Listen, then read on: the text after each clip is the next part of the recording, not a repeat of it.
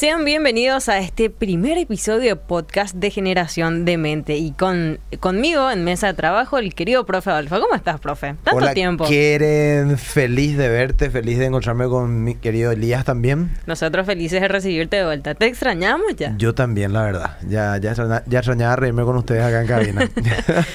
Creo que todos extrañamos, todos los que nos ven por radio TV, los que nos siguen por redes sociales, ya extrañamos este espacio de aprender juntos. Muchas gracias, privilegio para mí. Y bueno, empezamos con todo ya de vuelta. Después de este 14 de febrero tenemos que sobrevivir. Sí, yo estoy feliz, yo sobreviví bien. Acá todos los tres felices. Sí, señor. Es cierto ese detalle que dice Keren. Me olvidé ese detalle importante. Ahora los tres ya, Sí, no, todos con ya- anillo en mano. Sí, qué se bueno. llevan encaminados ya. Ah. El tema que hoy nos reúne para hablar es justamente de este tema, sobrevivientes. Sí, vos sabés que, eh, bueno, como tuve vacaciones en, en este tiempo, ¿verdad? De, de, de hacer algunas cuestiones que normalmente hacía. En enero, famoso que se reactivaron campamentos y otras cosas que eh, ya estaban medio cortos últimamente con el tema ese incierto de la pandemia. Entonces me empezaron a invitar de vuelta en algunos lugares y un campamento, en uno de esos, en realidad era una reunión, un culto conjunto, me pidieron hablar del tema sobrevivientes, que era su lema, ¿verdad? Y empe- empecé a investigar y me, me interesó el tema, ¿verdad? O sea, dije, qué buen tema es este tema de sobrevivientes.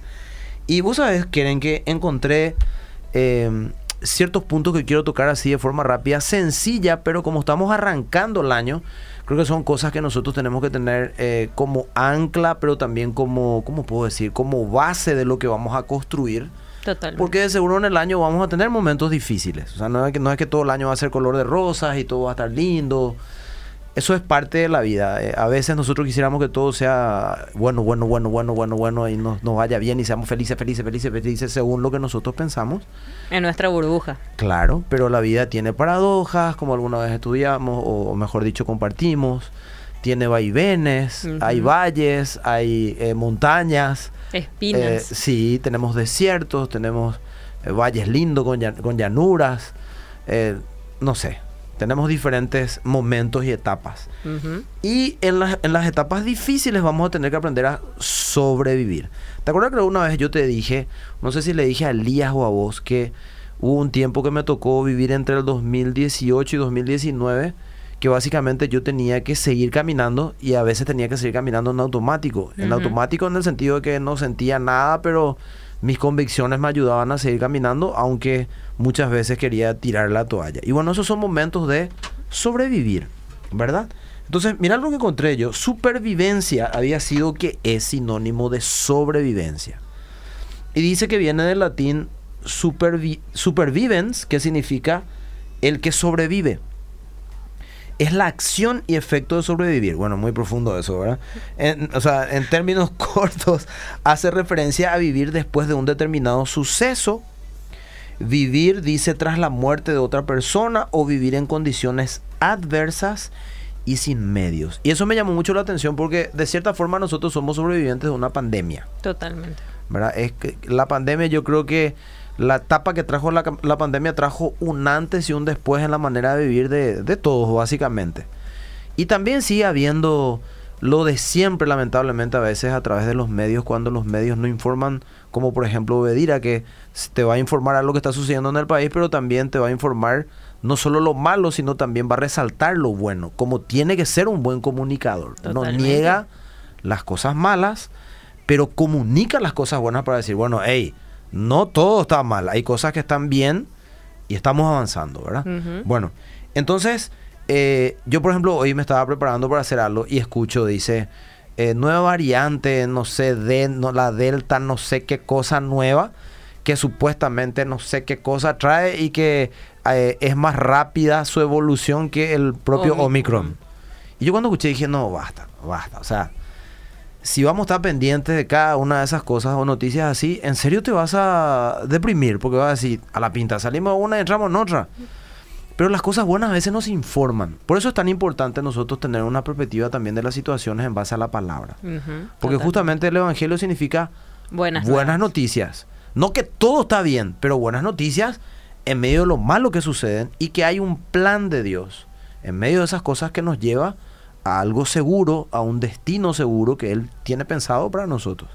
Bueno, y acá me, llama la atención eso que dice que supervivencia tiene que ver con vivir después de un determinado suceso y en este caso que tiene que ver con condiciones adversas, donde incluso puede haber muerte y sin medios.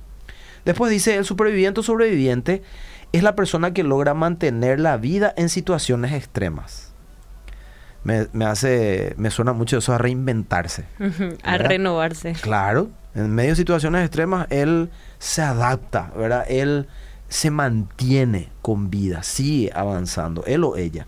Y dice, eh, lo habitual es que se hable de supervivientes cuando se produce un accidente de gravedad. Y lo que nosotros pasamos fue algo de gravedad. Y hay mucha gente que sigue sufriendo cosas, ¿verdad? Enfermedades, a lo mejor no COVID, pero eh, tienen familiares enfermos o, o, la misma persona está pasando por una situación de enfermedad o circunstancias, no sé, se quedó sin trabajo todo lo que nos rodea hay gente que la está pasando a veces bien y otras mal. Y bueno, y acá se refiere a ese que tiene que sobrevivir cuando las cosas no están bien. Ahora, me llamó la atención esto. Dice que hay técnicas de supervivencia. Miraos. ¿Verdad que eh, cuando vos estás en una situación extrema tenés que conocer de técnicas de supervivencia que te ayuden a poder sortear esa etapa? Ustedes se acuerdan de historias probablemente como, bueno, no sé si ustedes dos se acuerdan, pero Viven era una película famosa ahí de el equipo de fútbol este que se había caído en la cordillera de los Andes, ahí en la zona de Uruguay, y es una historia que si no la conocen la pueden buscar, es una historia terrible donde incluso se habla, habla de que cuando ya estaban ellos, eh, o sea, se estaban por morir y había gente que se moría, tenían que comer la carne de esas personas para ellos sobrevivir porque no tenían alimentos y estaban bajo temperaturas eh, de cero elevadas, ¿verdad? Justamente ahora yo estaba viniendo, eh, de venía, o sea, cuando venía a la radio, y me estaba contando Sofía, mi prometida, ¿verdad? De que dice que en Canadá están con temperaturas de 30 grados bajo cero, por ejemplo. O sea, es una locura. Nosotros tenemos hoy no sé cuántos grados. 30 de calor. no, pero mucho más que 30 de calor estamos nosotros, ¿verdad? Pero imagínense eso. Y imagínense la gente que no tiene una casa eh, preparada, este, equipada para estar dentro de ese, sobrevivir a ese clima tranquilos. Esa gente tiene que hacer algo para sobrevivir. Los bunkers. Claro, y entonces dice que tienen que haber, que hay técnicas de supervivencia. Pero lo que me llamó la atención, que dice que las técnicas de supervivencia son conocimientos que permiten que una persona se mantenga con vida. Eso está muy interesante. Dice, son técnicas o estas técnicas nos posibilitan o posibilitan que el sujeto se alimente, se proteja de las inclemencias del tiempo y cure sus heridas leves dice que los que más conocen de técnicas de supervivencia son los militares y los exploradores. Bueno, yo fui explorador del rey, ¿verdad? Llegué hasta comandante junior, esa, ¿verdad? Dentro de la iglesia. Y famoso que te, te, enseñaban técnicas de supervivencia, te daban este condecoraciones, sí, muchas cosas. Está genial. Eh, y bueno, entonces nosotros también en las etapas que nos tocan vivir, también se, eh, se, ¿cómo puedo decir? Se equipara a esto que estamos hablando. Vamos a tener que tener también técnicas de supervivencia. De supervivencia. Por ejemplo, cuando recibís una noticia, ¿cómo vas a reaccionar cuando es una mala noticia? O Ante la muerte, porque en este tiempo hubo muchas muertes. Muchísima muerte. Y trajo mucha ansiedad, eh, trajo mucho pánico, muchas cosas. Pero son parámetros, o mejor dicho, actitudes que yo decido tener que desde antes de que pase, no es porque yo tengo, soy mal agüero y espero lo, lo, lo peor siempre, no pero yo digo, bueno, cuando pase tal cosa, yo voy a actuar con esta convicción. Una prevención. Claro, si bien es cierto, nosotros no podemos anticipar todas las cosas. Hay mm. cosas que te van a pasar que obviamente no lo puedes prever. Pero sí decir, bueno, ante esta situación yo voy a tratar de reaccionar ¿Cuál va a ser de esta manera. Claro, y cuando hablamos de los militares, ellos tienen una característica, las disciplinas que ellos desarrollan para ante circunstancias adversas ellos poder sobrevivir, ¿verdad? Y bueno, entonces yo dije, ¿cuál es lo que pueden ser si vamos a aplicar a nuestro andar diario y tenemos que tener un kit de supervivencia? ¿Qué es lo que tenemos que tener en el kit de supervivencia? ¿Qué cosas son aquellas que nosotros eh, que creemos en el Señor tendríamos que tener como parte del, del, recurso de que agarrarse para en esas temporadas difíciles poder pasarlas y utilizarlas para pasar esas temporadas creyendo que siempre hay lo mejor por delante. Y yo voy a hablar de cuatro que son sencillas, pero que, ¿cómo se llama? a veces Eh, nos olvidamos. A veces nos olvidamos, son muy básicas, pero creo que viene muy bien para esta temporada. Por ejemplo, una de las cosas que vamos a usar es la palabra de Dios. ¿Por qué la palabra de Dios? Y ahí me vas a ayudar, quieren si vos tenés ahí la Biblia o si quieres yo, yo leo directamente acá. Tengo disponible la Biblia. Bueno, muy bien. Voy a leer la primera mientras vos buscas ya la segunda. Ok. Salmo 119, versículo o versículos 89 al 93. Y yo voy a leer mientras tanto Salmos 119, eh, 105, que entre paréntesis, entre paréntesis fue el primer versículo que yo aprendí en mi vida.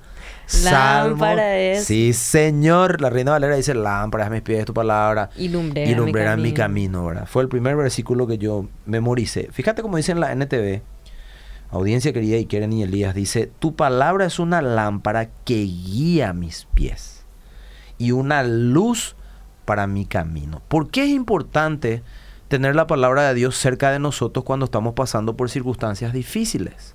¿Por qué es tan importante eso?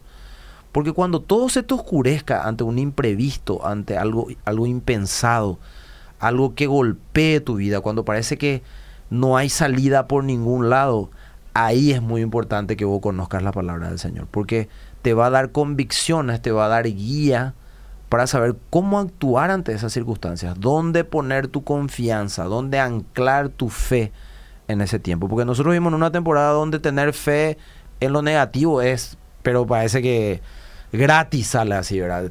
Eh, La, la- la gente no tiene fe en algo bueno, la gente tiene fe en cosas malas. Esperamos luego para hacer lo malo, ¿verdad? Y si todo no va bien, ya es sospechoso ya. Claro, entonces la Biblia, la palabra de Dios es demasiado importante para tener guía en esas temporadas, para saber por dónde caminar, cómo conducirse, cómo pensar, cómo actuar, cómo reaccionar. Y obviamente no lo vas a hacer por emociones, sino lo vas a hacer por Convicciones. convicciones. ¿Qué dice mi querida que en Salmos 119? Que entre paréntesis le dejamos de tarea a la audiencia leer completo el Salmo 119. Es el salmo más largo, pero la riqueza que tiene es impresionante. A mí me fascina el Salmo 119. Versículos entonces 89 al 93. ¿Qué versión tenés? N- eh, palabra de Dios para todos. Si tenés NTV, genial. ¿Puedes cambiar ahí? Eh, sí, puedo cambiar. Bueno, Pala- eh, NTV me dijiste, ¿verdad? sí, porque me parece muy interesante cómo lo dice en esa traducción. Ahí está. Tu eterna palabra, oh Señor, se mantiene firme en el cielo. Tu fidelidad se extiende a cada generación y perdura igual que la tierra que creaste. Tus ordenanzas siguen siendo verdad hasta el día de hoy, porque todo está al servicio de tus planes. Si tus enseñanzas no me hubieran sostenido con alegría, yo hubiera muerto en mi sufrimiento. Jamás olvidaré tus mandamientos, pues por medio de ellos me diste vida. Fíjate lo que dice el salmista, es tremendo. Dice, si tus enseñanzas, o sea, la palabra del Señor para nosotros, no me hubieran sostenido con alegría, o sea, eh, alegría en qué sentido acá, con eh, buena expectativa de que va algo mejor por delante, ya habría muerto en mi sufrimiento. Y dice, jamás olvidaré tus mandamientos, pues por medio de ellos me diste Vida. vida. Bueno, la palabra da vida. En todos los sentidos la palabra de Dios da vida porque te trae esperanza, te ayuda a pensar de manera correcta, te ayuda a tener esperanza en lo correcto y no ese pensamiento negativo todo el tiempo, ¿verdad? Cuando las cosas no están saliendo como nosotros queremos. Entonces la palabra del Señor para eso es importante. ¿Por qué? Porque también acá lo dice en el Salmo, dice porque todo está al servicio de tus planes. Finalmente todo lo que pasa alrededor de nosotros, a veces por malas decisiones nuestras, a veces por malas decisiones de otras, de otras personas, Dios dice, igual yo voy a usar todas esas cosas, esas cosas si vos confías en mí para que se cumpla el plan que yo tengo con tu vida acá en la tierra. Tenés que seguir confiando nomás, ¿verdad? Entonces, el primer kit para supervivencia en tiempos difíciles, la Lámpara. palabra del Señor. El segundo kit, la oración. Qué difícil orar en tiempos de crisis. Vos sabés que en tiempos fáciles la gente no ora. Imagínate en tiempos difíciles.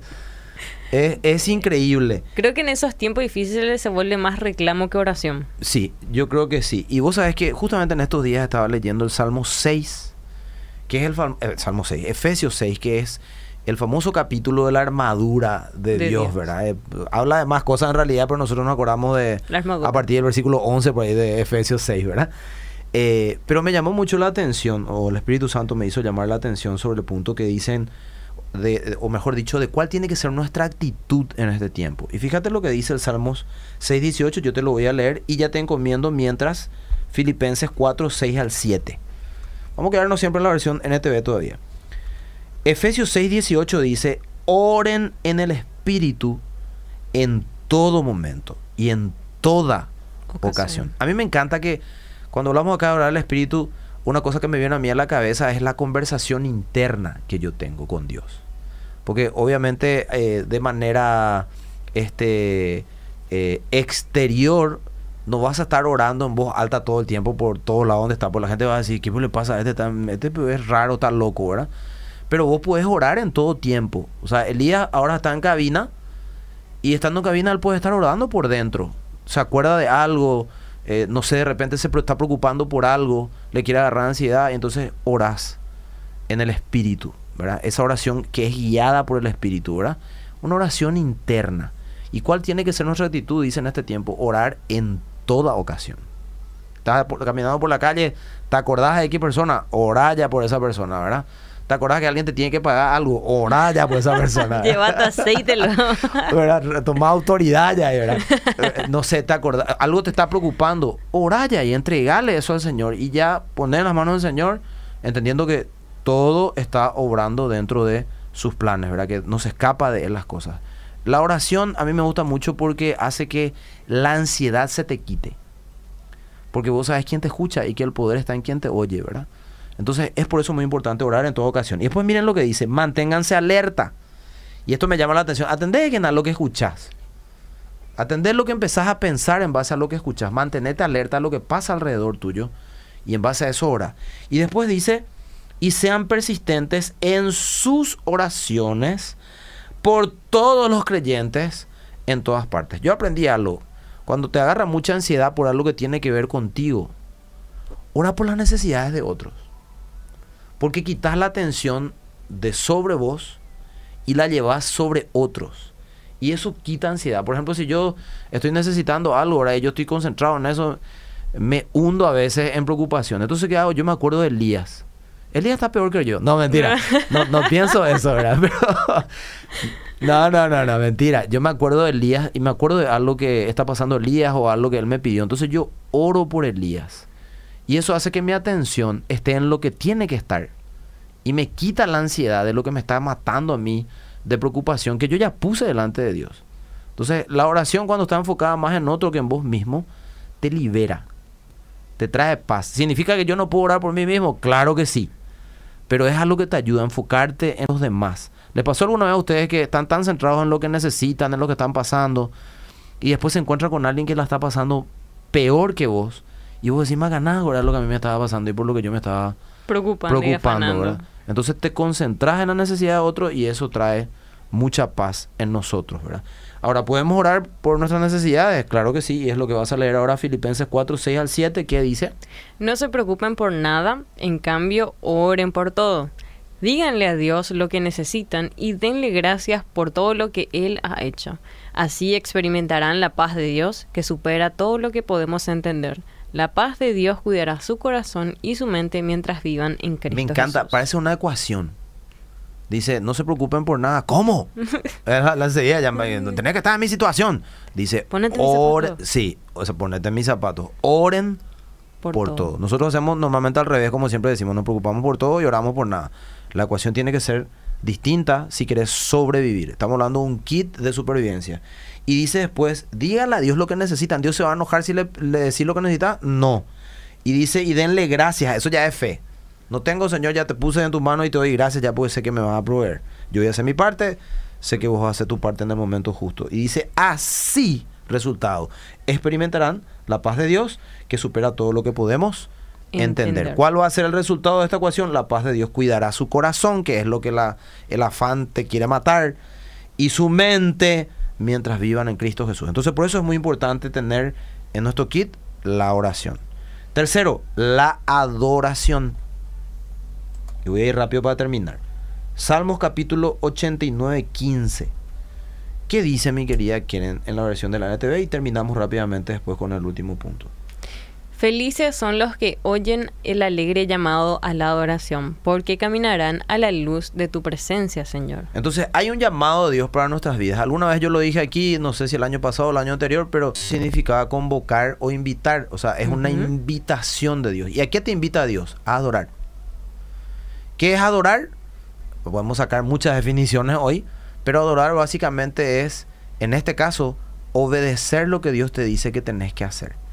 Nosotros pensamos en adoración, siempre lo relacionamos con música.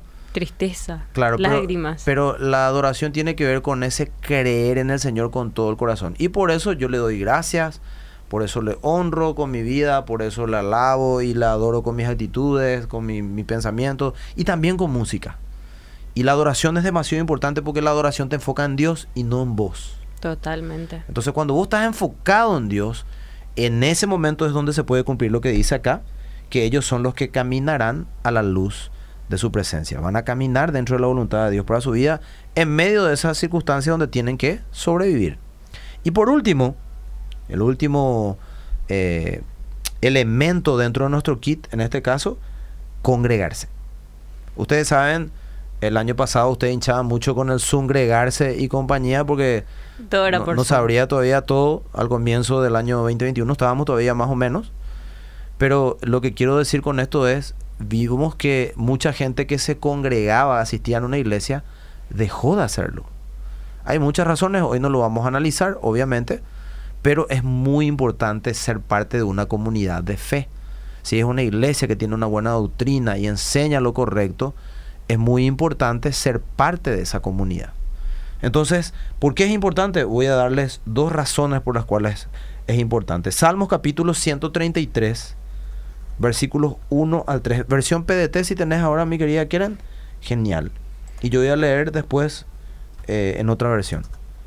Salmo 133, 1 y 3. Vamos a leer todo el versículo 1 y la parte final del versículo 3. Ok. Dice que bueno y qué agradable es cuando el pueblo de Dios se reúne en armonía. Allí es donde el Señor envió su bendición, la vida eterna. Fíjense, Dice que bueno es que el pueblo esté en armonía. ¿Por qué es importante congregarse? Porque hay gente que tiene nuestra misma fe, gente que cree lo mismo que nosotros. Y pónganle o pongámosle que hoy yo esté mal. Hmm. Por algún motivo estoy desanimado, estoy bajoneado, ¿verdad? Y está Keren y Elías. Ellos son mis amigos, son parte de esa comunidad de fe. Y ellos me ven así. Ellos van a ser un elemento de parte de Dios demasiado importante para animarme, para acompañarme, para, estar claro, para restaurarme, para levantarme, impulsarme. Ese es un motivo demasiado importante para eh, del por qué congregarte, porque normalmente en nuestro entorno, en otros lugares, no suele ser de tanto ánimo o acompañamiento, ¿verdad? Totalmente. Y, eh, y por eso. Y lo segundo, ¿verdad? Porque dice que allí, en esa atmósfera, en ese ambiente, es donde Dios dice que envía su bendición. bendición. Eso es tremendo. Entonces, para terminar, Salmo 133, 3, versión TLA, la voy a leer yo. En la última parte dice, a quienes viven así, como en armonía, siendo parte de, una comunidad de personas que creemos lo mismo, que esperamos lo mismo del Señor, dice, Dios los bendice con una larga vida. Me encanta. ¿Por qué una larga vida? Porque es, eh, ¿cómo se llama? Tenemos todo esto que hablábamos con esas personas amor, ánimo, eh, eh, restauración. claro, este acompañamiento y todo eso. Y por ahí si alguien nos está escuchando y dice, pero yo no soy parte de una comunidad de fe y entonces Dios no me quiere dar a mí larga vida. Claro que sí. Esos lugares están abiertos para que vos seas parte de esas comunidades también. Entonces, estos son los cuatro elementos que tienen que ser parte de nuestro kit de supervivencia en los momentos difíciles y en los momentos buenos también van a ser cosas que van a traer mucha bendición sobre tu vida. Los cuatro eran la palabra de Dios. La palabra primero, la, oración, la adoración, y el congregarse. Excelente tema que estuviste desarrollando hoy, profe. Muchas gracias, espero que sea de ayuda. Gracias por tu tiempo. Será hasta, la, hasta el próximo episodio de Generación de Mente.